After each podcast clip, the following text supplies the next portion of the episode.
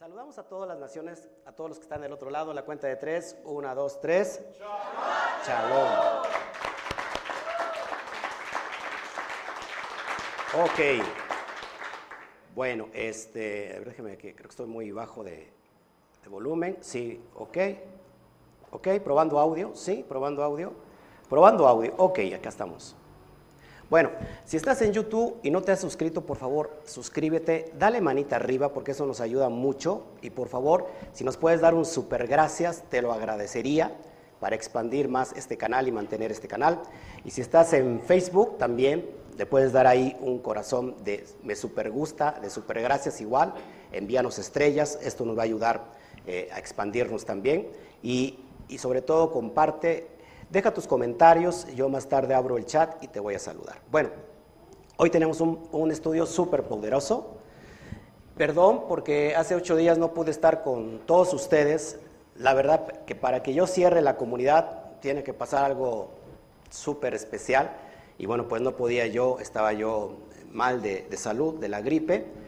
Pero bendito sea el Eterno que hoy estoy con ustedes y por supuesto que hace ocho días tocaba la porción de Shemot Hoy se las voy a dar, por supuesto, porque no quiero dejar nada en el tintero, cosas muy importantes que vamos a tratar hoy.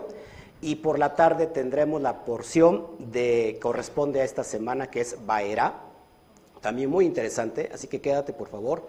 Tenemos todo un día espectacular para pasar en familia con todos ustedes, con todas las naciones, ¿no? Nos alegramos de, de tenerlos aquí y bueno, pues damos la bienvenida. Hoy tenemos visitas especiales, tenemos una persona ¿De dónde vienes, Joseph? Eh, pues yo nací en Canadá, pero estamos en Córdoba. Ah, es de Canadá, radican en Córdoba y se ha, casado recientemente, Marcel Tov, y así que a, su esposa, ¿cómo se llama? También, espéreme, espéreme, para darle la bienvenida también a su, esposa. Lisette Hernández García. Lisette Hernández. ¿De dónde eres, Lisette? De Tabasco, fíjense. Bueno, aplausos a Lisette y a Joseph.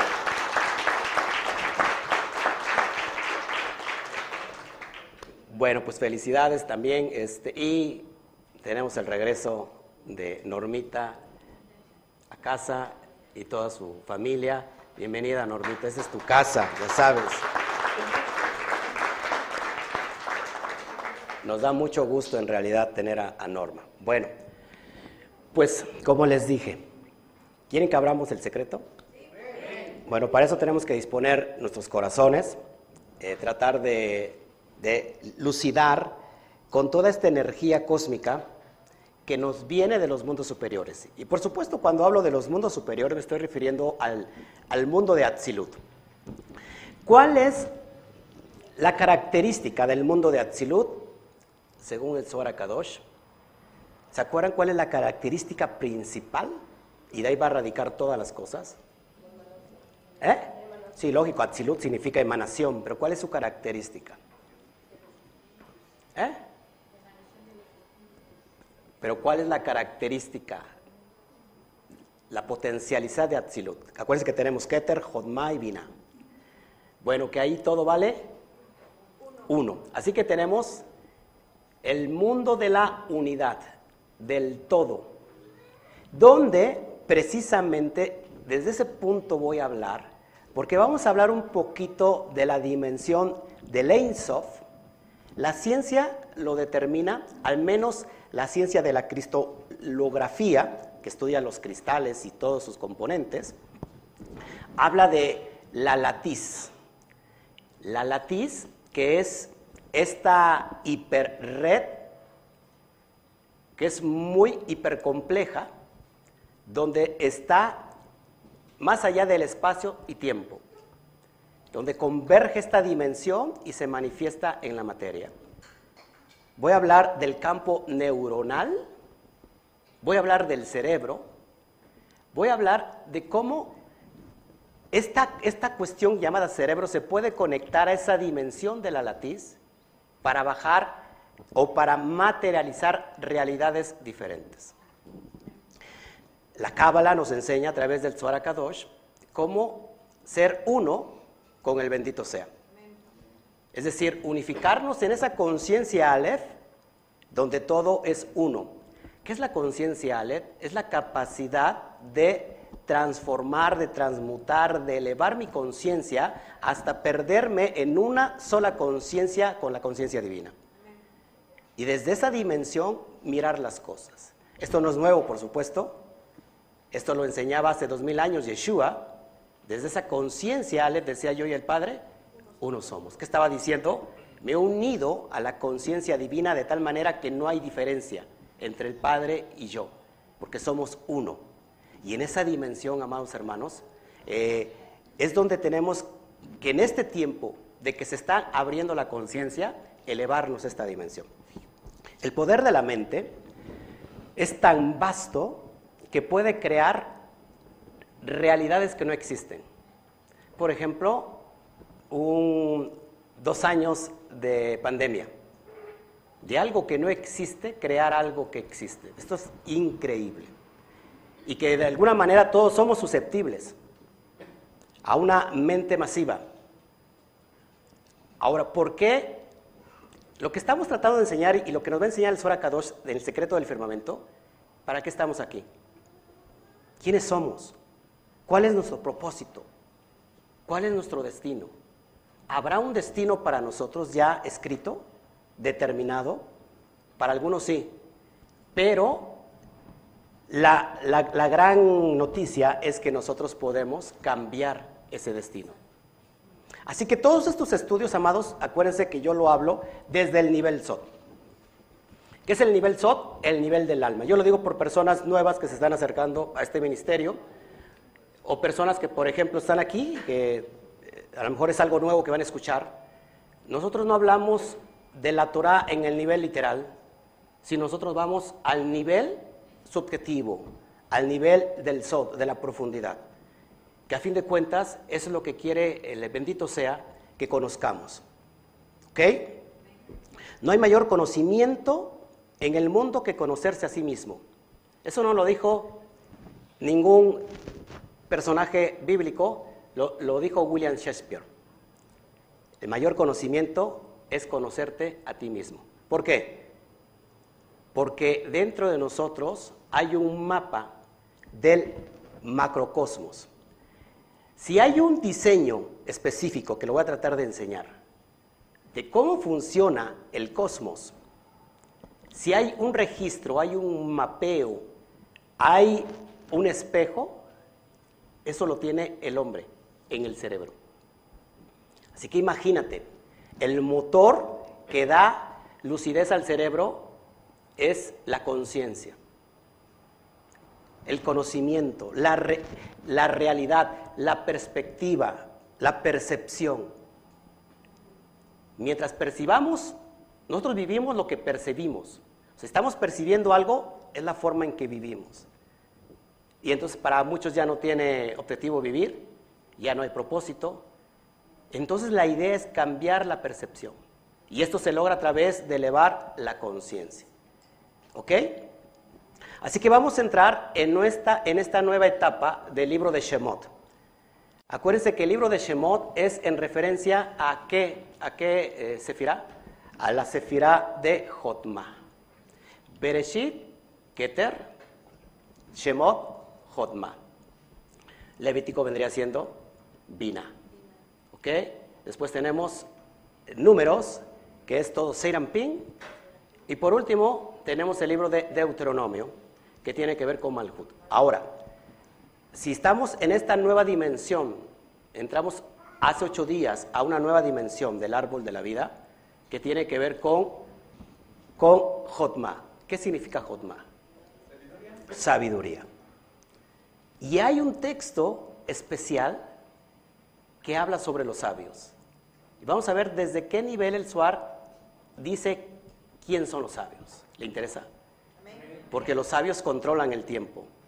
Y es lo que vamos a estudiar. Así que tenemos el libro de Shemot. Acuérdense que esto es ya desde hace ocho días. No lo di, pero lo estoy dando acá, no quiero deber nada a nadie. Y abramos entonces el secreto. Y vámonos entonces a esta porción llamada Shemot. Acuérdense que estamos hoy, en este año, en el nivel de Tzohar Akadosh. Y estamos en la primera lectura del segundo libro llamado Shemot o Éxodo. Esta porción se llama Shemot en referencia a nombres. ¿Y cuáles son estos nombres, amados? Los nombres de el bendito sea, los nombres de Dios, los nombres, los 72 nombres. Esto es una locura lo que voy a hablar. En realidad es una locura. Espero que me dé fuerza el bendito sea para poder transmitir todo lo que quiero transmitir. Habrá dudas, por supuesto. Acuérdense que apúntelas si hay dudas, vaya apuntándolo para que al último tengamos esta, esta aclaración. Bueno, la lectura consta de capítulo 1, versículo 1, por supuesto, al capítulo 6, verso 1. Ahí está la primera porción.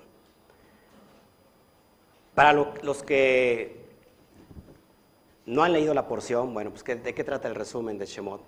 Encontramos el primer personaje de, este, de esta dimensión que es Moshe.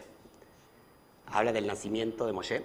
Acuérdense que el pueblo, el pueblo estaba creciendo tanto, el pueblo de Israel estaba creciendo tanto, y este nuevo faraón no conocía a Israel, no conoció a Joseph, no conoció a Jacob, murieron y el pueblo se estaba multiplicando. ¿Y qué dijeron? Vamos a, a matar a todos los niños hebreos recién nacidos. Porque se está multiplicando tanto que va a llegar un momento que nos van a gobernar ellos a nosotros. Y entonces están las parteras, ¿se acuerdan? Las parteras hebreas que, que empezaron a, a resguardar a todos los niños hebreos recién nacidos y hay un niño que es lanzado al río, que es Moshe. Moshe, ¿qué significa? En pocas palabras, significa sacado del agua. El agua, ¿qué tiene que ver con la Torah? El agua tiene que ver con la gracia. No sé, si no vio la paracha de hace un año, yo le llamé el yo interno. ¿Qué es el yo interno? Es Moshe. Entonces, esta porción desde el inicio, todo Shemot nos habla, nos habla de la liberación del pueblo de Israel. En el nivel Sot, ¿qué significa la liberación? Es la liberación del alma que está en su estado más inferior llamada Nefesh. ¿Ok? Moshe crece en Egipto y después emigra, porque es perseguido por asesinato. 40 años vivió en Egipto, 40 años vivió en el desierto y 40 años movió al pueblo de Israel hacia la tierra prometida. Se le aparece el Eterno, el bendito sea, en una zarza ardiente. Y ahí le llama a este, a esta, este, este, ¿cómo se llama? Este propósito que vamos a ver, que lo vamos a ver en la tardecita. ¿Les parece? Pero vamos a entender todos estos misterios. Yo estoy muy emocionado con lo que estoy tratando el día de hoy. Bueno, ¿qué nos depara esta energía de esta semana? La lectura de esta porción, dice el Zohar, nos une con el árbol de la vida. En el árbol de la vida está todo el conocimiento y la sabiduría. El Salmo 1 dice que aquel que estudia la Torah Aquel que medita en la Torah será como un árbol plantado. ¿Cuánto a qué? A corrientes de agua. Entonces, esta semana que se trata, o esta porción que trata del inicio de la liberación, de la liberación de qué? De Israel, esa es una metáfora, de la liberación del alma. Vamos a hablar de la rectificación de la sefirá de Malhut, de la sefirá más inferior donde Moshe baja y va a rectificar el trabajo que tiene que hacer el alma en Asitrach en la negatividad, en el lado oscuro, para emerger, así como emergió él, sacado del agua. ¿Ok? Entonces esta lectura nos, nos une con el árbol de la vida, dígame amén. Es decir, que el orden emerge del caos. Moshe emerge del caos y somos y somos insensibles a las influencias negativas de las doce constelaciones. Preste mucha atención. Hay 12 constelaciones que nos están bombardeando constantemente a que tengas la vida que tienes. Podemos cambiar eso. O sea, si yo nací en tal fecha y soy escorpión, entonces hay una energía que me rige, porque yo no me he dado cuenta y tengo esta vida que me tocó vivir.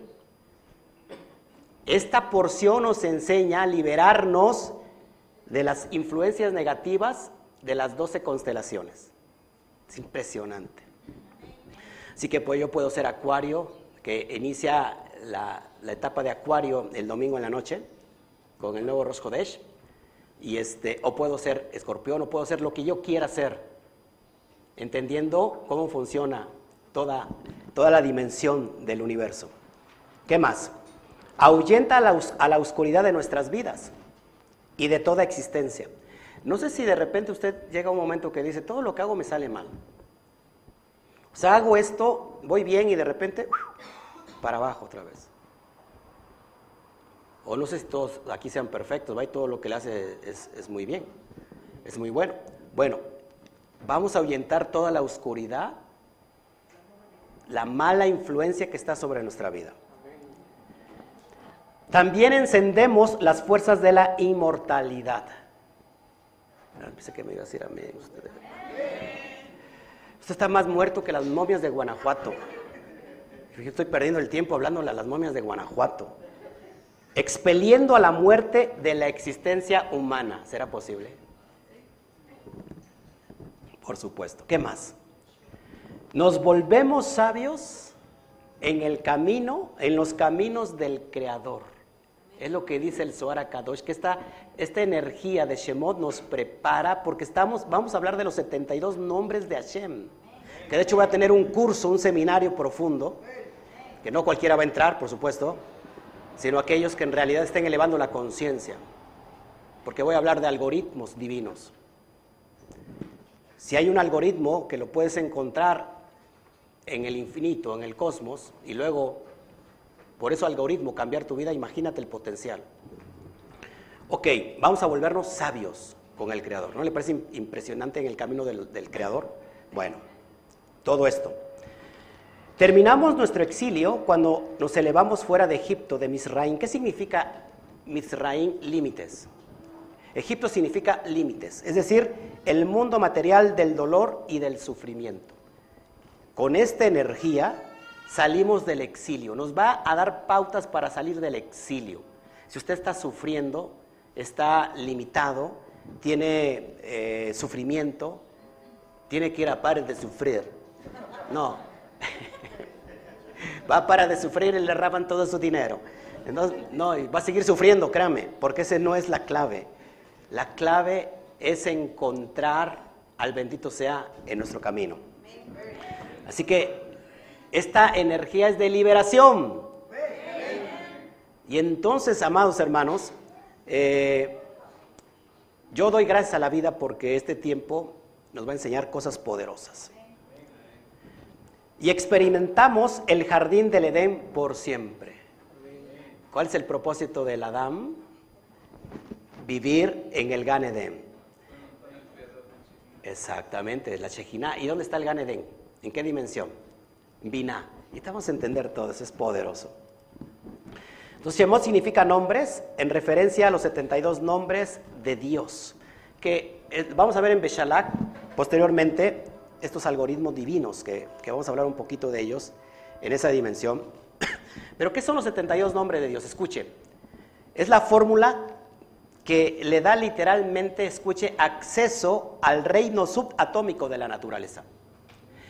El mundo del cosmos está creado por el mundo subatómico, las partículas, las nanopartículas, que pueden de alguna manera eh, cambiar su atmósfera con tan solo observar. Los 72 nombres son 70 secuencias compuestas por letras hebreas, acuérdense, son tres letras. Estas contienen un poder extraordinario. ¿Para qué? Escuche, para vencer las leyes de la naturaleza. El árbol crece para abajo crece para arriba. Está en contra de la fuerza de, de la gravedad. Y el árbol es en referencia al hombre. Ok, o sea que los 72 nombres tienen el, poder de vencer las leyes de la naturaleza en todas sus formas, incluyendo la naturaleza humana. Antes, antes no se sabía de los 72 nombres, nadie conocía el secreto de esta fórmula. Solamente aparece con los 72 nombres, secuencia de tres letras, cada uno, que estas actúan como un índice para frecuencias espirituales específicas. Una frecuencia nos llega y vibramos de acuerdo a esa frecuencia. Así que el detalle de cómo estamos vibrando es por la frecuencia que estamos recibiendo. Y nosotros podemos cambiar las frecuencias para vibrar diferente. Dice aquí los sabios, simplemente mirando las letras. Por eso meditamos en las letras hebreas, cerrando los ojos visualizándolas, podemos conectarnos con esas frecuencias. Cada, las 22 letras son frecuencias que juntas hacen un algoritmo de tres secuencias. Por ejemplo, dice aquí, cuando se acercas a un diapasón que vibra a otro que no vibra, el segundo diapasón empieza a vibrar debido al fenómeno llamado transferencia simpática. Así es, así se es, simpática. Los 72 nombres de Dios funcionan como diapasones que te reparan el nivel del alma. Eso significa a nivel práctico que no tienes por qué pasar por algunas de las pruebas físicas más duras de la vida. Porque puedes afinar tu cuerpo como una guitarra y tu alma con las frecuencias espirituales que tus ojos no perciben. Esos son los 72 nombres de Dios. ¿Te parece poquito? 72 nombres, es una clave especial. 72 es la gematría de la palabra Gesed. ¿Y Gesed qué significa? Bondad. En pocas palabras, los 72 nombres de Dios es traer la bondad al, al, Malhud, a nuestra realidad. En pocas palabras es cambiar, si estás enfermo de cáncer, quitar el cáncer. Si estás enfermo de SIDA, quitar el SIDA. ¿Se imaginan? Si estás pobre, cambiar tu dimensión por la riqueza. Este mundo está gobernado por o creado por Elohim. Elohim es el nivel de juicio. Elohim tiene una gematría de 86, por ejemplo. La palabra hebrea ateva, que significa la naturaleza, comparte exactamente su misma gematría, que es 86. ¿Qué significa que la, naturaleza es implacable? Escuche, meditando los 72 nombres de Dios, se transforma la naturaleza, que es implacable, en clemencia. Es decir, traemos el Aleph al mundo del caos y lo transformamos. ¿Me parece impresionante? A mí sí. Bueno, de esto nos va a hablar todo el libro de Shemot. No de los nombres de pila, sino de estas 72 emanaciones diferentes que provocan que, por ejemplo, los cielos, perdón, las aguas del mar sean abiertas, de par en par. Bueno, ¿qué tenía Moshe en su mano cuando abrió el mar? ¿Eh? Una vara. Pues no tenía una vara, tenía una letra hebrea. Esto lo voy a enseñar en la tarde. ¿Eh? No. No, no, a rato, a rato espérense para ratito. No se pierda el rato, está increíble. Así que el libro de Shemot es el nivel de la Sefirá de Jotma, de sabiduría. No tienes mensajes de correo sobre de sabiduría. Todos, todos los que me escriben son, son este, burros, ¿ya ves? No son sabios. Bueno. Miremos entonces. El Zohar nos da dos comparaciones de un texto sobre el cual vamos a tratar. Por ejemplo, ¿cómo inicia esta porción? Inicia en Shemot 1.1 que dice, Y estos son los nombres de los hijos de Israel que vinieron a Egipto con Jacob, cada hombre con su familia. A ver, en el nivel SOT, para que vaya entendiendo toda esta cuestión, me voy a ir eh, despacio porque es necesario explicarlo paso a paso. ¿Qué es Israel? ¿Eh? Una conciencia, un estado de conciencia. Entonces, ¿qué serán los hijos de Israel?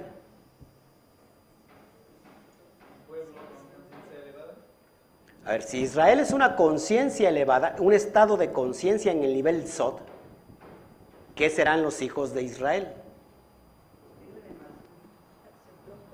Los pensamientos. Si Israel es un estado de conciencia, sus hijos son los pensamientos. Y estos dice que vinieron a Egipto. ¿Qué es Egipto? El mundo de la limitación, el mundo físico. Con Jacob, cada hombre con su familia. Entonces vamos a hablar de la conciencia y sus pensamientos. En el sentido literal, pues tal como lo dice, son los nombres de los Bene Israel. Y el Zohar Kadosh lo compara con el texto de Daniel 12.13, 12.3, perdón. Dice, y aquellos que son sabios brillarán como el brillo del firmamento. Y aquellos que vuelven justos a muchos como las estrellas por siempre jamás. Daniel habla de, de aquellos que están entendiendo el cosmos, los tiempos, son los sabios. Y lo voy a comparar en esta dimensión. ¿A qué se refiere ¿Quiénes son estos sabios que van a brillar con el brillo del firmamento? Esto el Zohar Kadosh le llama el secreto del firmamento. Y es lo que vamos a tratar de ir explicando. ¿Ok? Bueno. ¿Alguna pregunta hasta aquí? ¿Todo va bien? ¿Vamos bien todos? ¿Vamos entendiendo hasta ahorita? ¿Está claro? Perfecto. Bueno. Vamos a entender primero entonces quiénes son y aquellos sabios. ¿A qué hace referencia el Zohar Kadosh? Dice el Zohar, esto contiene el secreto del firmamento, el cual ilumina al jardín del Edén y al árbol de la vida. Te lo voy a poner en... Ahí está el secreto del firmamento, según Daniel, ahí me equivoqué, pero es Daniel 12.3, no 2.3. Tenemos un árbol representando al hombre, por supuesto tenemos el árbol de la vida, que es el mapa del alma. Y dice aquí, ¿quiénes son estos sabios? Esto contiene el secreto del firmamento, el cual ilumina al jardín del Edén. Keter es la dimensión más elevada, acuérdense. Y dice que ilumina al jardín, al jardín del Edén y al árbol de la vida. Jotma es en referencia al árbol de la vida. Porque hay dos árboles, ¿se acuerdan? El árbol de la vida y el árbol del conocimiento del bien y del mal. ¿Dónde estamos fluctuando nosotros? En el árbol del conocimiento del bien y del mal, de lo fragmentado, de lo limitado, de la dualidad. Creemos en un Dios y, cree, y también se cree en un diablo, ¿me entienden? Se cree en la vida, en la muerte, en lo bueno, en lo malo.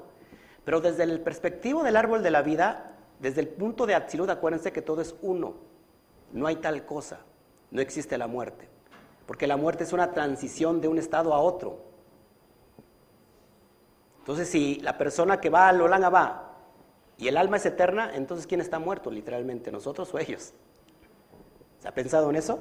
Y dice que, que el firmamento, el secreto del firmamento, que lo voy a poner como Keter, como Lein Sof, ilumina a Jotma, que es el árbol de la vida, e ilumina al Ganedén, que está en el estado de Binah. Estos sabios son aquellos que son imbuidos con la sabiduría celestial. En la dimensión del cerebro estamos divididos en hemisferio izquierdo y derecho. Yo he hablado mucho de esto, que cuando unificamos los dos aspectos cerebrales, el subjetivo y el objetivo, ¿eh? el científico y lo artista, la fe y, y la ciencia, lo podemos hacer a través del Da'at, de la conciencia, ¿se acuerdan? Cuando se unifica esto, amados hermanos, son aquellos que son imbuidos con la sabiduría celestial. Esto es los ángeles internos y los ángeles externos, dice el Suar. ¿Qué son los ángeles internos y externos? Los pensamientos elevados. Y dice, y las almas que dan vida, nacido del árbol de la vida, habitan, ojo aquí, el árbol y estos merecen la vida eterna.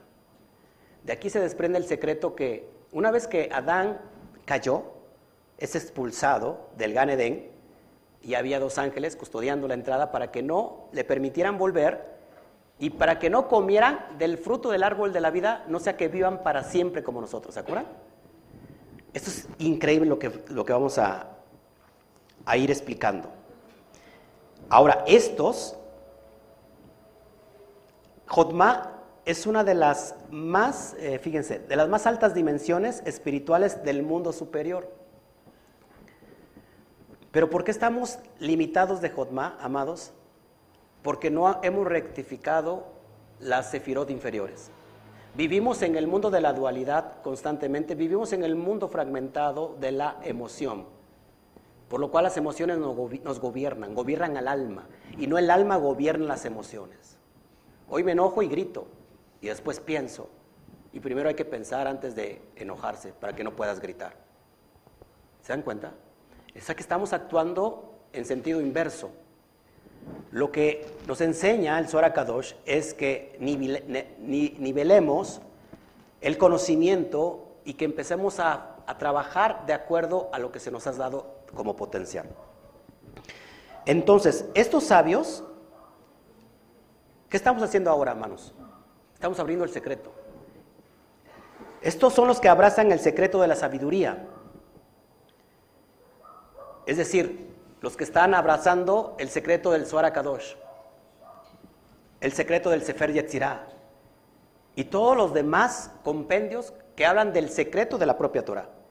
Estos, dice el Zohar, chispean y brillan con la luz de Jotma.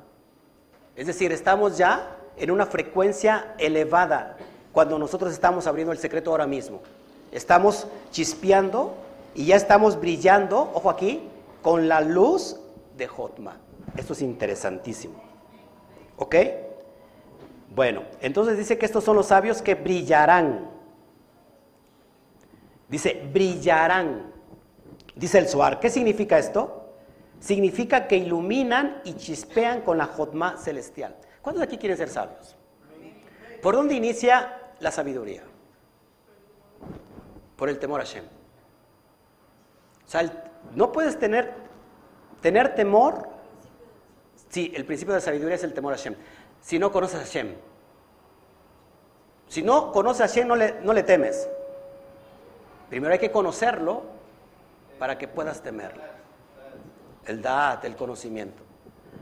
Ahora, cuando yo entiendo eso, estoy brillando diferente, con el brillo de la Jodma celestial los que estamos abrazando el Zohar, los que estamos abrazando el secreto. Por ejemplo, la literalidad. La literalidad dice, no así, no, así no es porque no está escrito así en la Torah. Sin embargo, la Torah está escrita para que no se entienda como está escrito, porque es algo subjetivo, porque es algo profundo. Acuérdense que la interpretación de la Torah son cuatro niveles. Pesha, Remes, ¿qué más? Derash y Sot. Cuando nos quedamos en lo literal, estamos perdidos. ¿Se dan cuenta? Entonces tenemos que ir a esos niveles de la profundidad a donde el bendito sea nos quiere llevar. Cuando entendemos estos conceptos, estamos en ese estado de sabiduría. Estamos chispeando de manera diferente. Hay personas que te dicen, no sé, pero veo que como que tienes una luz, no sé qué tienes tú, que yo sé qué, ¿no? Que no, o sea, te veo diferente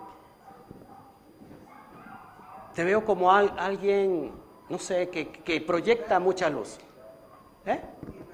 que irradia luz. Estos son los que están abrazando, pero sobre todo aquellos que abren el suar y que abren el secreto, no es aquellos que están simplemente en el conocimiento, sino los que, lo que lo están llevando a cabo por obra. ¿Para qué me sirve un secreto en mi vida si no la pongo por obra? ¿Me están entendiendo? Bueno, fíjese, vamos a seguir entonces lucidando con el árbol de la vida. Entonces, Jodma es la fuente de nuestra alegría. Escuche, lugar de donde la sabiduría y el placer vienen. Es el ámbito de la inmortalidad y la paz externa. ¿Por qué no, no tenemos paz? Porque no somos sabios.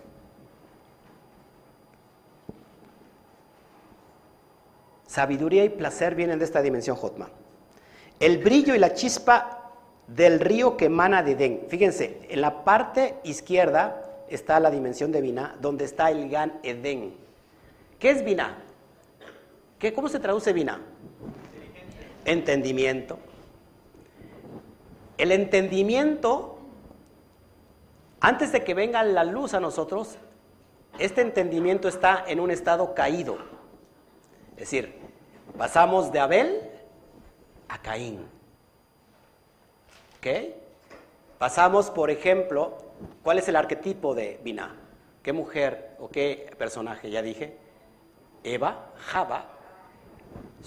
la, conciencia caída de Java, que es Binah, se convierte en Lilith. ¿Se dan cuenta? Así que cuando estamos en esta dimensión sin la luz, estamos en un estado de conciencia caída, en un, estado de nefesh, involucrados por la negatividad. Así que dice el Zohar Kadosh que este, este brillo y esta chispa emana del río del Gan Edén. Y dice, como el brillo. ¿Qué significa como el brillo? El brillo y la chispa que emana del Edén. Y dice, este es el secreto oculto que es llamado firmamento, porque en él están colocadas las estrellas y las constelaciones, el sol, que es Seirampín, y la luna, que es la Nukba, el estado físico, y todas las velas que dan luz de todas las luces que están en los mundos de Briá, Yetzirá y Asiá. Te lo pongo en, pantalla para que vayas entendiendo. Este río baja en zigzag, dándole vida a todas las sefirot inferiores, desde Gesed hasta Yesod y a terminar con Malhut. Es lo que dice Zohar Kadosh, y que ilumina el sol de tal manera que el sol, que es Yesod, se convierte, perdón, que es Tiferet, se convierte en el árbol de la vida. En pocas palabras, cuando nosotros estamos trabajando simplemente influenciados por las emociones, estamos en, en, la dualidad, en la religiosidad. Por eso hay religiones, donde el, alma quiere buscar a Dios, pero no está Dios ahí, porque ahí simplemente hay una religión. Es un sistema en el cual te enseñan a tener conductas y si te sales de ellas, pues estás eh, fuera de ellas, es decir, te este, vas a ir al infierno. Como una dependencia, pero ahí no está Dios. Cuando el hombre llega a ese estado de sabiduría, unifica estos dos hemisferios y Tiferet se convierte, es la columna central en el árbol de la vida. Pasamos de vida, o de muerte, perdón, a vida. Pasamos de las tinieblas a la luz admirable. Esto es impresionante. Así que esta luz que emana, que brilla, que ilumina Jotmai, que ilumina Binah, el trabajo de Binah, del entendimiento, es recuperar ese entendimiento que está caído.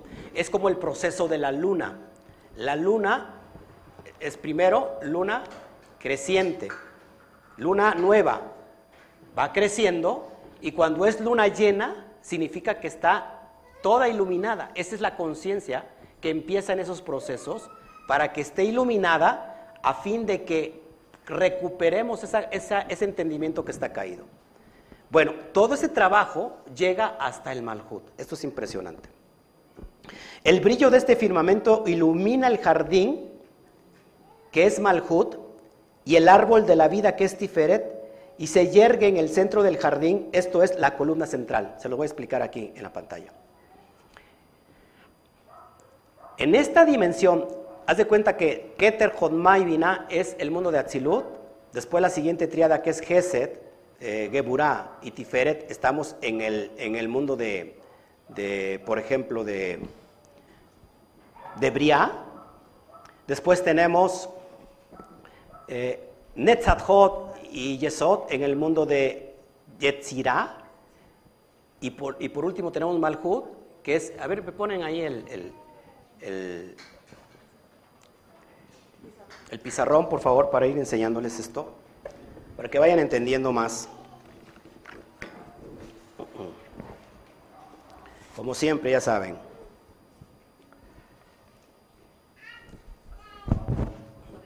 Como siempre, hijos, ya saben.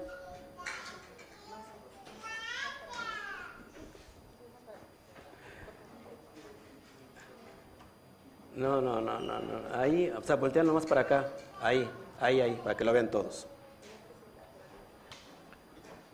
Un poquito más para acá, por favor. Sí, poquitito más para acá. Poquito.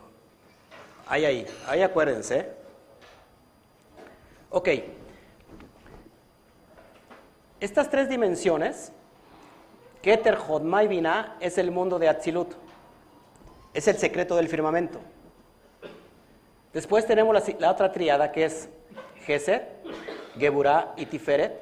Tenemos el mundo de Briah, de la creación.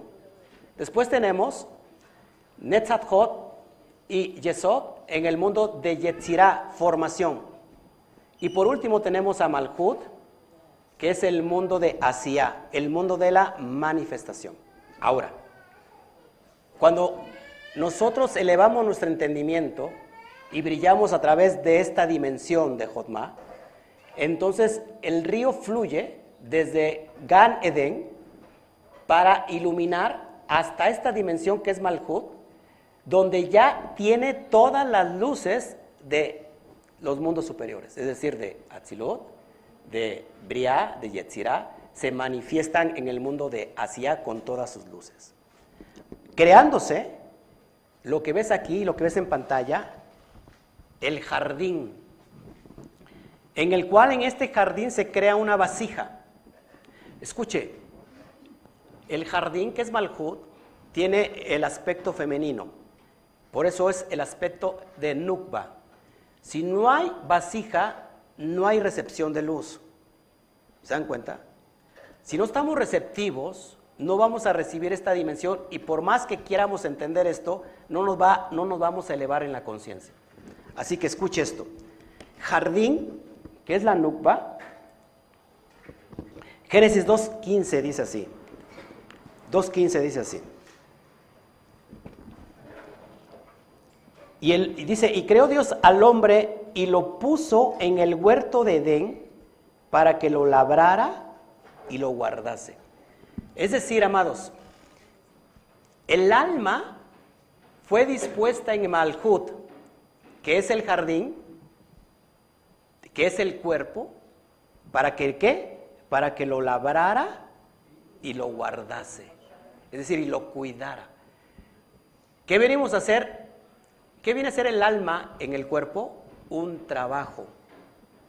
Pero no hemos visto ese trabajo porque nos terminó gobernando el cuerpo. Por eso es que Joseph implementa la fuerza en Egipto, es decir, el alma implementa la fuerza en el cuerpo para dominarlo. Y el trabajo que va a hacer Moshe es sacar de una vez por todas a esa alma de esa influencia del cuerpo, porque el cuerpo tiene inteligencia y el cuerpo está gobernando el alma, cuando el trabajo del alma es gobernar su propio cuerpo. Y esta es la luz que nos viene de los mundos superiores, porque el alma está haciendo el trabajo en esta dimensión física. ¿Ok? ¿Qué más sigue diciendo? el brillo de este firmamento ilumina el jardín que es Malhut y el árbol de la vida Tiferet se yergue en el centro del jardín, esto es la columna central. Eh, en pocas palabras es el equilibrio. Por ejemplo, dice, sus ramas, que son sus sefirot, cubren todas sus formas.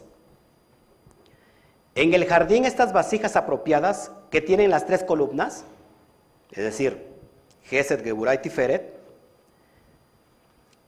estas luces que ves ahí es la unidad, el equilibrio que viene a dar la llenura a esta vasija. En pocas palabras, no sé si me están entendiendo, porque son cosas muy profundas, pero estoy tratando de asimilarlo en el español más entendible.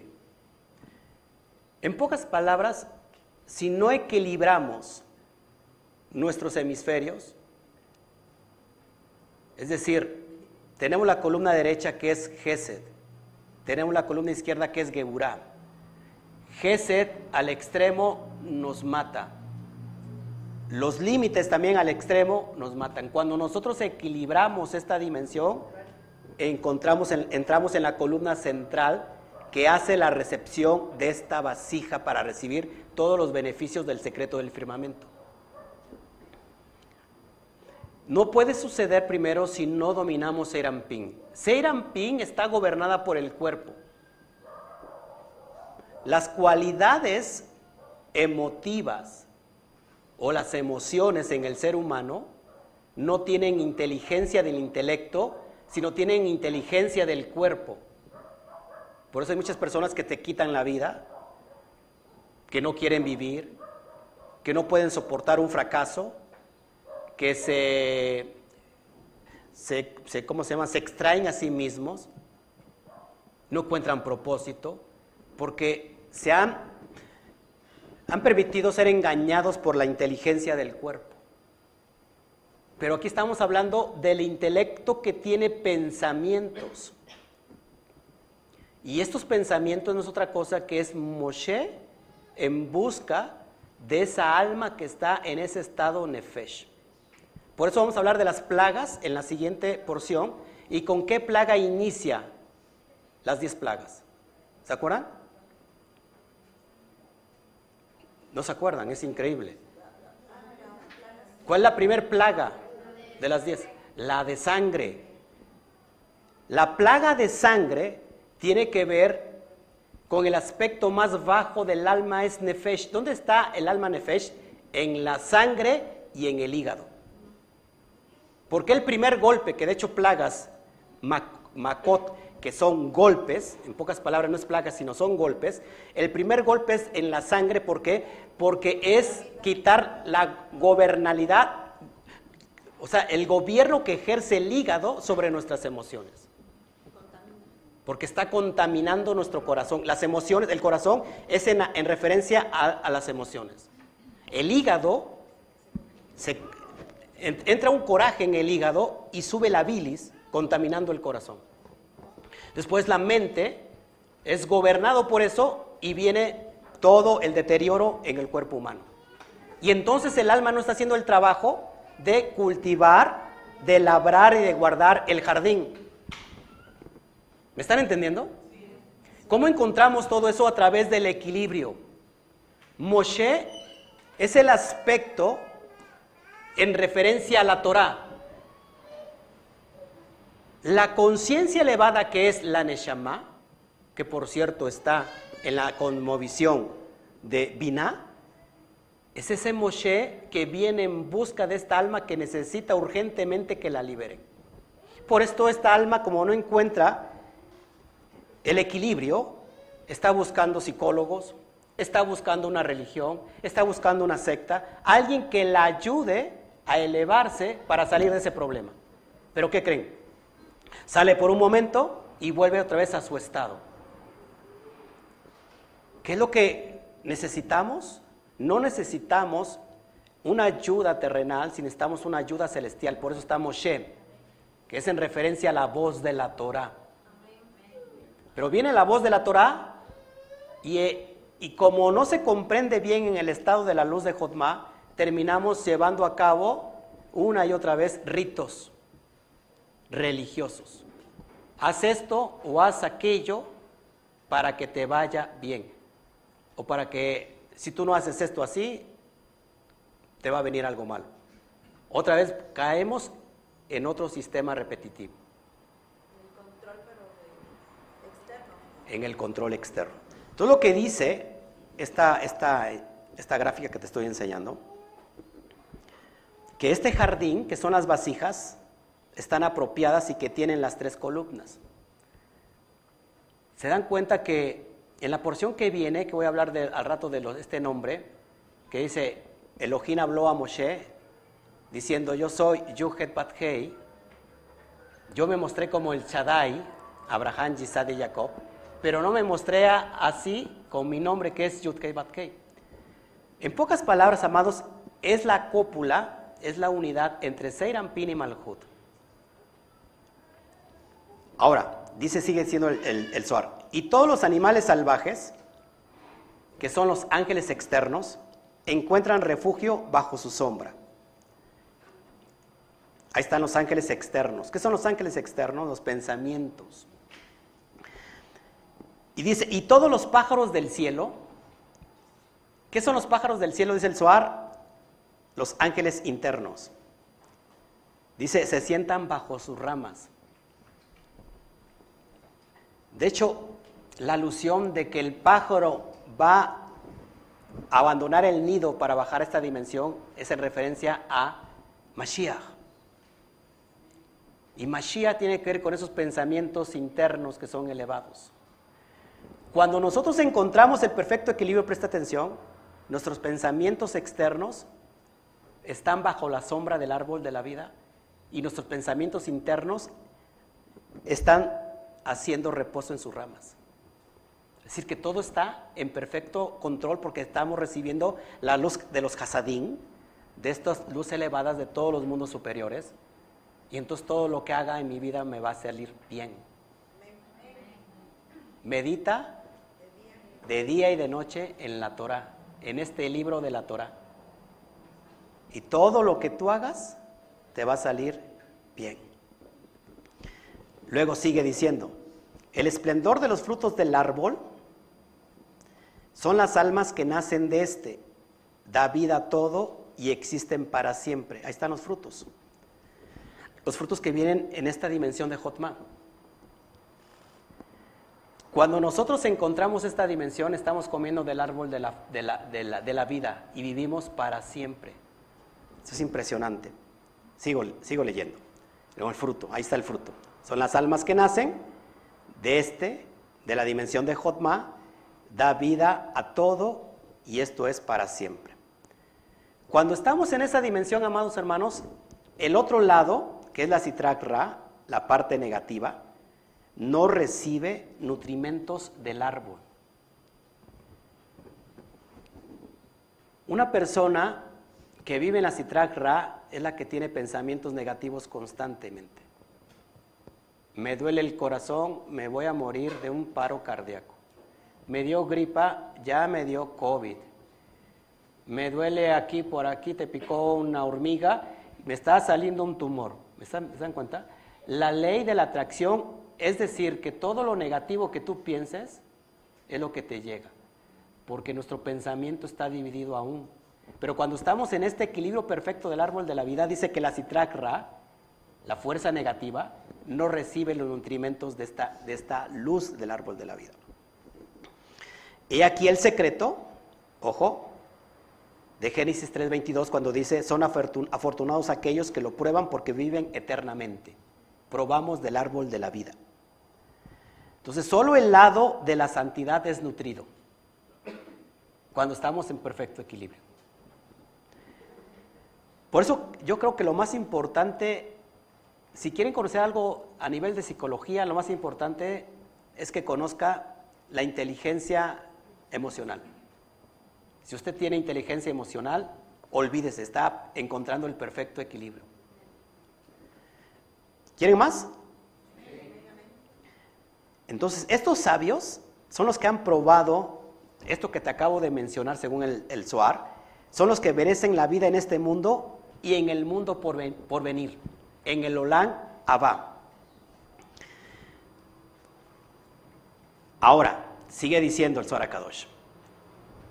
El esplendor del árbol, que es Seirampin, sube más y más alto en la Or Yazar que se traduce como luz directa. En pocas palabras, no necesitas ningún intermediario cuando estás en este nivel para conectarte con Hashem. porque sube directamente esta luz que está reflejando ya tu vasija. En este árbol hay una radiación, que es Malhut, en la cual el cuerpo y todos sus colores, como vimos, blanco, rojo y verde, es igual al secreto de las luces de Gesed, Geburah y Tiferet. Y ahí existe. Estos colores suben en Or Yazar, luz directa, pero también descienden en Or Joser, que es la luz retornante. Que en pocas palabras obtienes una respuesta inmediata. Apenas lo piensas. ¿Cuántos de repente ni siquiera lo piden, lo piensan y ya está manifestado? A mí me ha pasado. Esto es poderoso. Bueno, muchos se me quedan viendo como cara de Watts, como, ¿en serio? Yo a veces ni siquiera lo hablo, pero lo pienso y ya está manifestado. Esto es increíble. ¿Por qué? Porque estamos conectándonos con el árbol de la vida. ¿Ok? Y dice, estos colores, cuando bajan, cuando suben y bajan, y cuando descienden en Orjoser, que es la luz retornante, y no se asientan en otra parte del árbol, porque este es el, el secreto de la columna central. Se lo voy a aplicar en, en otras palabras. Presta atención. La meditación hace posible que subamos el nivel de vibración para captar toda la luz que está en Keter, bajarla a nuestra dimensión física y que nuestro físico se beneficie de esa luz divina para tener vivir siempre en control en todo lo que hagamos. ¿Ok? Vamos a seguir hablando de esto. A ver si, me captan todo lo que les quiero decir de la Matrix. De, ¿Sí quieren hablar de la latiz, de todo eso? Bueno, vamos a tratar de explicarlo aquí. Bueno, ahí tienes de nuevo el árbol de la vida. ¿Qué ves ahí? Mira, se va a mirar ahí una cópula. Y esto es lo que se le conoce como la Matrix.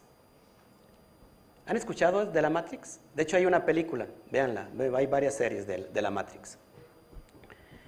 En la Matrix, nos dieron en la Matrix porque en verdad hay un diseño, y no estoy en la teoría de la conspiración, simplemente esto lo traigo a, a colación porque sin querer, queriendo, como dijo el Chapo del 8, estoy enseñando, esto lo enseña el Zohar Kadosh, esto lo enseña el secreto de la Torah, que estamos inmersos en la vibración o en la energía electromagnética de las 12 constelaciones astrales.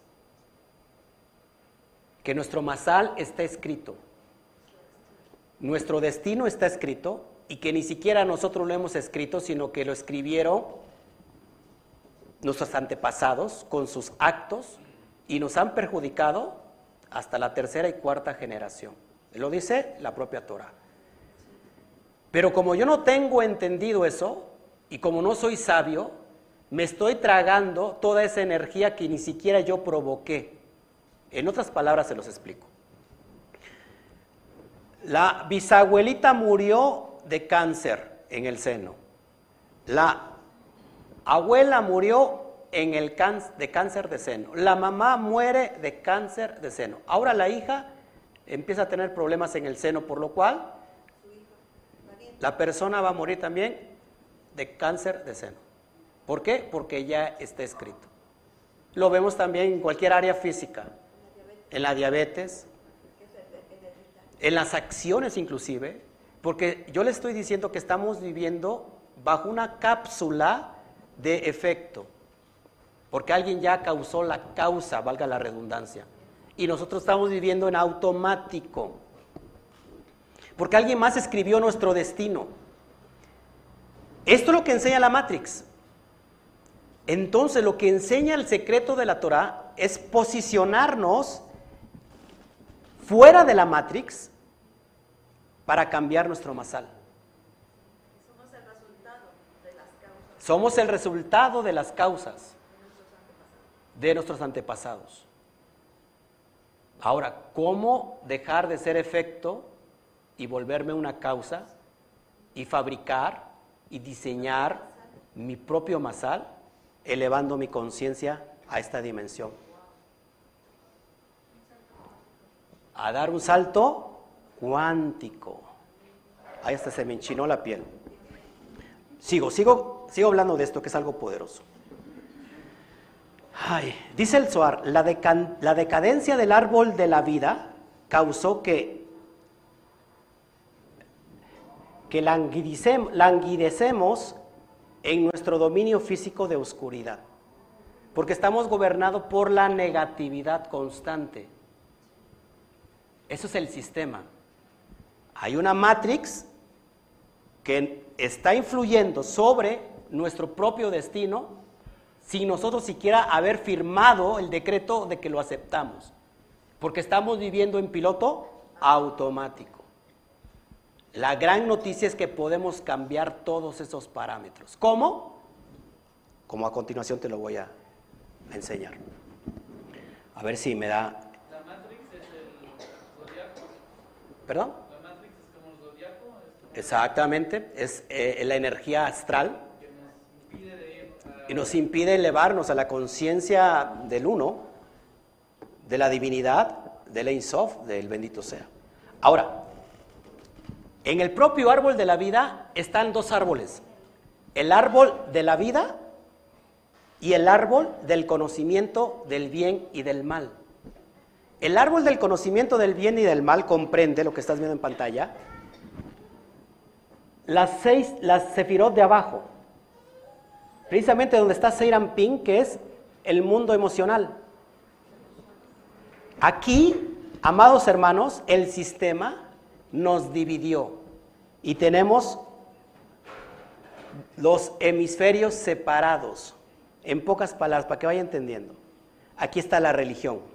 Llámese como se llame. Hay Dios y hay diablo. División. Está lo bueno y está lo malo. Lo bueno lo creó Dios y lo malo lo creó el diablo el bien y el mal, cielo, infierno, vida, muerte. Eso es el árbol del conocimiento del bien y del mal. Es, es la división. Ahí está Satán, porque Satán divide. ¿Me están entendiendo? Ahora, ¿por qué somos gobernados por esta matrix? porque estamos en esa polaridad.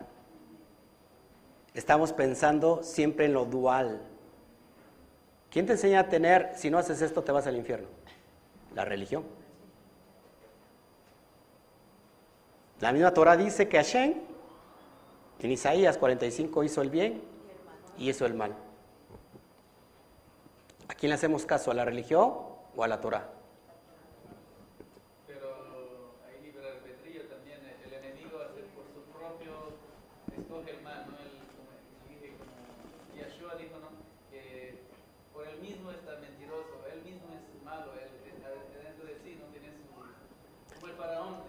Claro.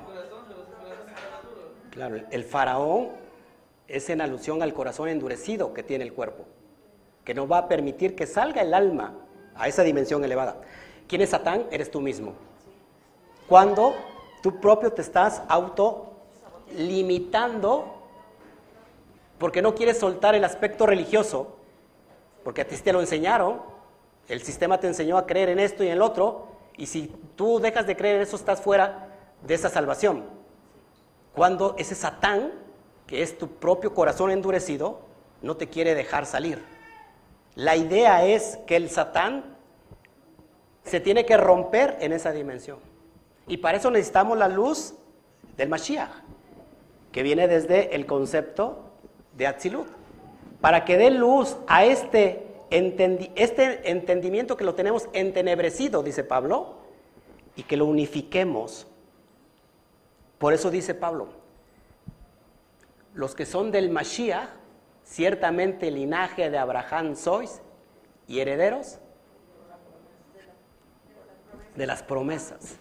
En Mashiach, los que antes éramos, estábamos fuera, lejos de la ciudadanía de Israel, ahora hemos sido acercados a Israel. La pared intermedia que nos separaba ha sido eliminada. ¿Dónde está esta pared?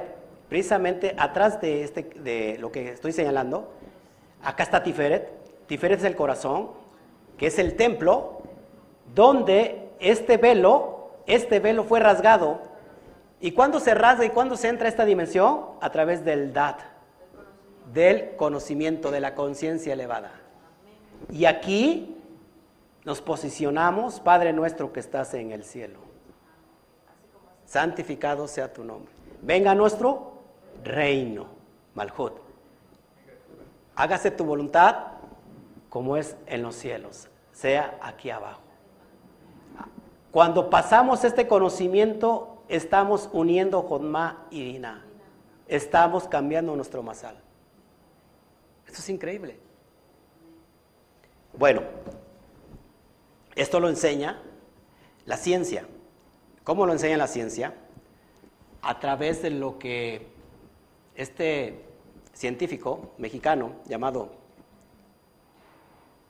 Jacobo Grimberg, que la teoría de la sintergia, en pocas palabras, la síntesis de la energía. ¿Cómo funciona la síntesis, síntesis de la energía? Para que me puedan entender un poquito. La luz, un haz de luz, cuando es colocado en un prisma, este mismo haz de luz blanca se va a dividir en siete colores diferentes. Tú ves un color, pero no es la realidad total. Solo estás viendo una parte de esa realidad. Eso se llama percepción o se llama conciencia. Lo que nos quiere eh, emular la teoría de, la sintergia, ¿cómo podemos unificarnos con la latiz, lo que nosotros conocemos como el Ein Sof, o como le llaman también la matriz divina, para ser uno con esa dimensión y cambiar el aspecto de la realidad? Pues es muy importante, amados hermanos, que cuando decimos esto, esto es increíble porque no solamente hay conciencia visual, también hay conciencia auditiva. Y si el universo fue creado a través de la palabra, de la Leshon Hara, perdón, de la Leshon HaKodesh, lenguaje santo, ¿cómo nosotros podemos crear, ser parte del bendito sea para crear esta, esta atmósfera llamada realidad, que solamente es una parte de la realidad? Y traer a la materialización lo que nosotros podemos eh, querer a través de esta dimensión. A ver si les puedo explicar un poquito más. Bueno, según esta teoría, lo que tú ves arriba de esta, de esta cúpula, cúpula es cúpula, ¿no? Esta cúpula, esto es lo que se le conoce como la sintergia, donde donde está el espacio y tiempo y que de alguna manera en esta dimensión pues está la eternidad y que nosotros vivimos en una realidad fractal, en una fracción de esa realidad. Y que lo que, lo que propone y que más adelante voy a hablarles un poquito sobre, sobre estas dimensiones científicas, es que cómo podemos llegar a esta dimensión para unificarnos con, con el todo y vivir otra realidad en nuestra realidad. Todo lo que estamos viendo supuestamente no existe, porque lo está creyendo la propia percepción que estamos recibiendo de una conciencia completamente limitada. A ver, yo les he dicho, como es arriba, es abajo, y como es adentro, es afuera. Es decir, que el cosmos que vemos, nosotros lo tenemos en nuestro interior llamado como el microcosmos. La parte del ser humano que es la más avanzada de toda la creación es el cerebro humano. El cerebro humano tiene todo, todo el mapa, es decir, que el cerebro humano es un holograma del cosmos. Un holograma, cuando tú le quitas un pedazo a esa figura, ese holograma, es exactamente, aunque sea un pedacito, es exactamente lo mismo de todo el holograma total. Así que esta red, llamada hiperred informática, funciona a través de algoritmos. Que una cuando descubre eso, puede hacer posible materializar, traer al mundo visible lo que para nosotros nos pareciera una locura, como sucede en los milagros, las señales y los prodigios. Así que, amados, esto es lo que enseña esta dimensión. Les voy a leer un poquito. Fíjense, la teoría sintérgica es una aproximación teórica de la percepción y creación de la experiencia consciente. Es decir, que la conciencia no está dentro del cerebro. La conciencia es un campo de percepción neuronal donde se conecta con la matriz divina, con el Ein Sof. En pocas palabras, una cosa es el cerebro y otra cosa es la mente. ¿Se han preguntado si los ojos son los que ven? ¿Por qué cuando sueñas ves si tienes tus ojos cerrados? Eso, que es subjetivo, es el campo neuronal que hace esa unión con el cosmos. Lo que conocemos como la, la unión entre el aspecto masculino y el aspecto femenino, la cúpula. Eso es lo que enseñaba este científico hace casi 40 años y que fue desaparecido. Sigo leyendo. De acuerdo con esta teoría, lo que percibimos es el resultado de un proceso muy complejo en el cual el cerebro transforma la información contenida en el espacio hasta dar lugar a algo que podamos comprender. Por ejemplo, una imagen visual del mundo. La teoría sintérgica afirma que la realidad es el producto de la interacción entre la latiz y el campo neuronal y que la diferencia eh, y que los diferentes niveles de la realidad están relacionados con las características de esta interacción. ¿Qué es la latiz? Escuche, el término latiz se refiere a un enrejado o a una celosía que debe poseer una capacidad de inclusión informacional colosal para permitirle contener toda la información del universo en cada uno de sus puntos. La es la estructura fundamental del espacio con una red o matriz energética hipercompleja de absoluta coherencia y total simetría. A, mayor coherencia, mayor unidad con la latiz. A, nivel, a mayor nivel de conciencia, mayor percepción del mundo del Ein Sof, del mundo, del, mundo divino, del bendito sea a nuestra realidad. Esto es increíble. Esto cuando lo estoy leyendo me, me emociona porque esto es lo que enseño yo, pero no en términos científicos, sino en términos de los secretos de la propia Torah. Fíjense, el campo neuronal, para que tengas más o menos entiendas, el cerebro humano está constituido por 12 mil millones de pequeñas eh, células denominadas neuronas. Cada neurona al activarse produce un diminuto cambio de potencial eléctrico. Activa un código de señales también eléctricas y estimula la creación de un campo electromagnético. Todas estas distorsiones, a su vez, interactúan entre sí y crean una modificación hipercompleja de la misma latiz. A esta modificación se le llama campo neuronal. Es decir, cuando nosotros vibramos a esa dimensión, cambiamos eh, este campo electromagnético y lo para traer esta realidad específica. Fíjense, el campo neuronal es una matriz resultante de la actividad neuronal, del cerebro. En pocas palabras, todo lo que conocemos como la matriz divina está funcionando a través de los algoritmos. Cuando tú te conectas con ese algoritmo, atraes ese beneficio de ese algoritmo en cuestión. es increíble. Mire, a ver qué, más traigo para que lo vayamos entendiendo. Bueno, el estado de meditación crea, no lo digo yo, lo, dice la ciencia, que en muchos aspectos hay mucha coherencia con lo que estamos nosotros enseñando. La meditación, ¿qué es la meditación? ¿Se acuerdan que enseñé Yesod al revés? ¿Cómo, cómo se traduce? Yesod. Sot Yud, el secreto de la Yud. Y la Yud es la semilla, la gota seminal que tiene que ver con la meditación. Cuando nosotros meditamos, lo que hacemos es bajar esa semilla divina a esta dimensión y cambiar nuestro propio masal. Es lo que estamos nosotros tratando de enseñar. Y bueno, ahí, tienes otro aspecto, que cuando nosotros encontramos estos algoritmos, que son los, ¿qué son los algoritmos? Códigos secretos, los nombres de, de Hashem, las letras hebreas, las 22 letras hebreas, con el cual fue conformado todo el cosmos. Entonces lo que estábamos haciendo es bajar esa información hipercompleja de la matriz divina o de la latiz, como le quieras llamar.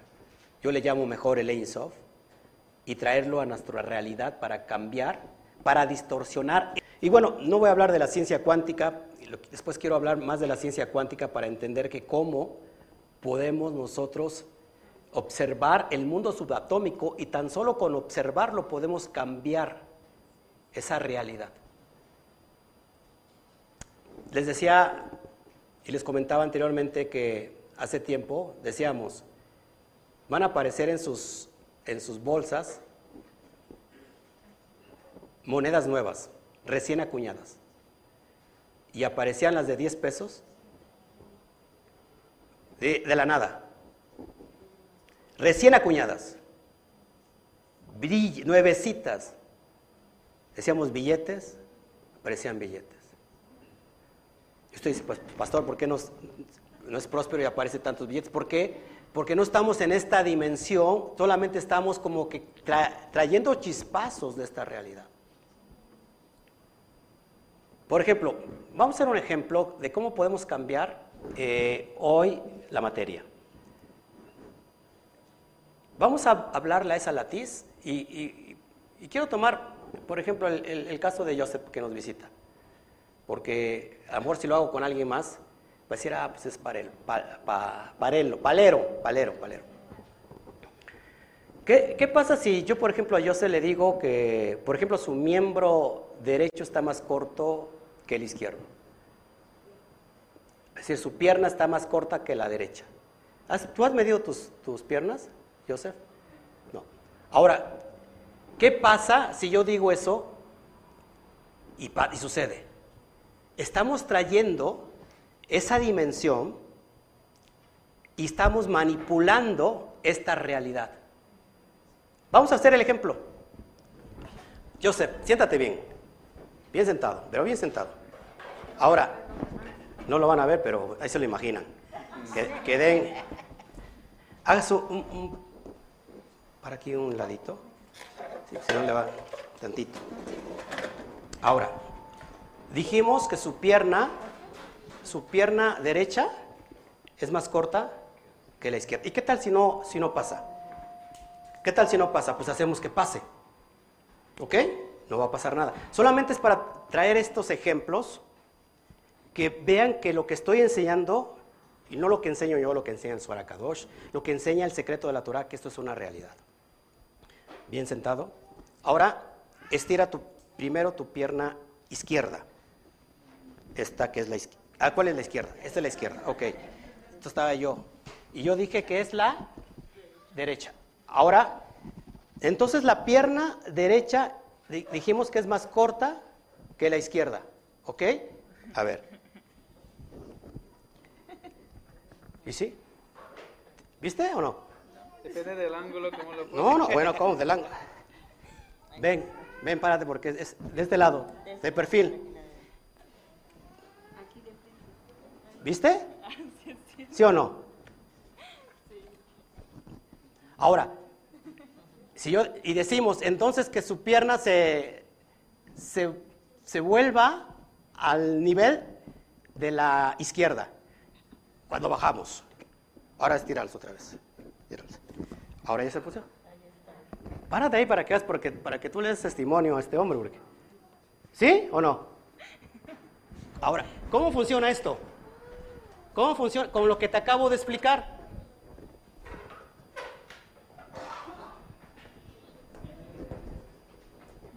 ¿Se dan cuenta? ¿Cómo te llamas? ¿Ah? Lisette. Bueno, Como que veo que algo se está moviendo ya en tu vientre.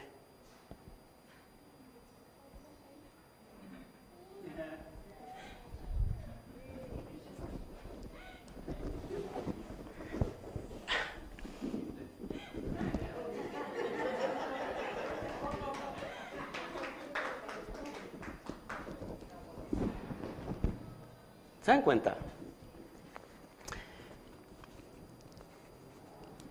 Esto es lo que tratamos nosotros de, meditar. ¿Cómo llegar a esas dimensiones? ¿Cómo es que pasa?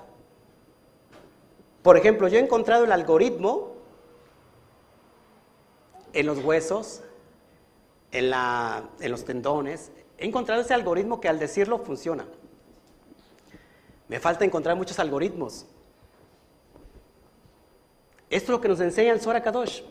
Los secretos que están a nuestra mano, pero que no ha llegado a esa realidad. ¿Por qué? Porque nuestra conciencia todavía sigue limitada y caída. ¿Se dan cuenta que nos hicimos uno con el todo?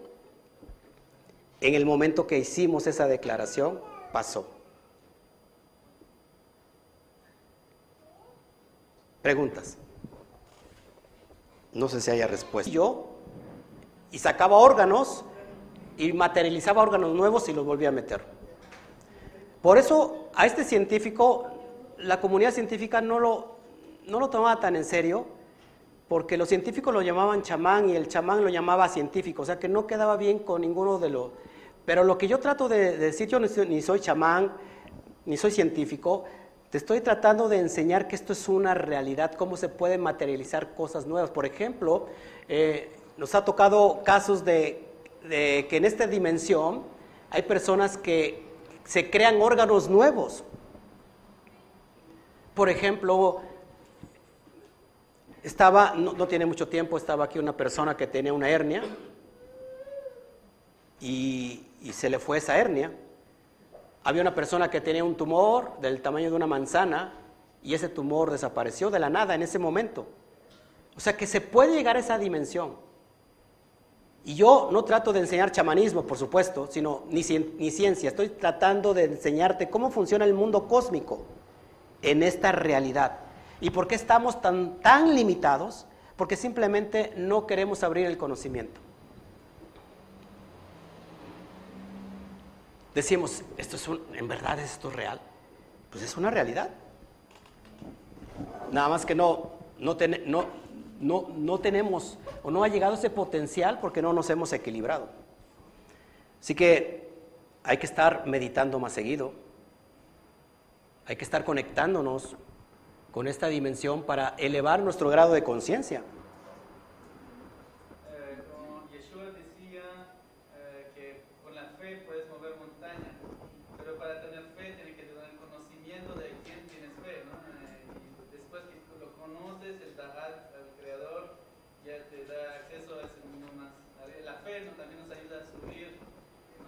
Exactamente, la fe, porque ¿dónde está la fe? Precisamente en el mundo de Atzilut.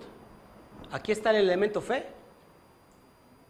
Acá arriba no necesitamos fe. La fe la necesitamos en estas dimensiones. ¿De dónde trajimos esa dimensión o esa energía de Atzilut? Le pedí prestado tantito a Atzilut a través de la fe y pasa. ¿Me están entendiendo? Entonces, por la fe tenemos la capacidad de mover montañas y es algo literal.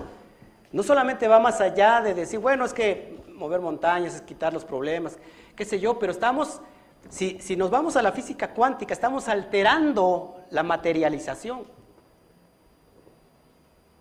Entonces tenemos el potencial de curarnos a nosotros mismos, quitarnos un cáncer, quitarnos cualquier problema. Pero si no elevamos la conciencia a través de la fe, la fe es una energía especial que nos viene directamente del mundo de arriba.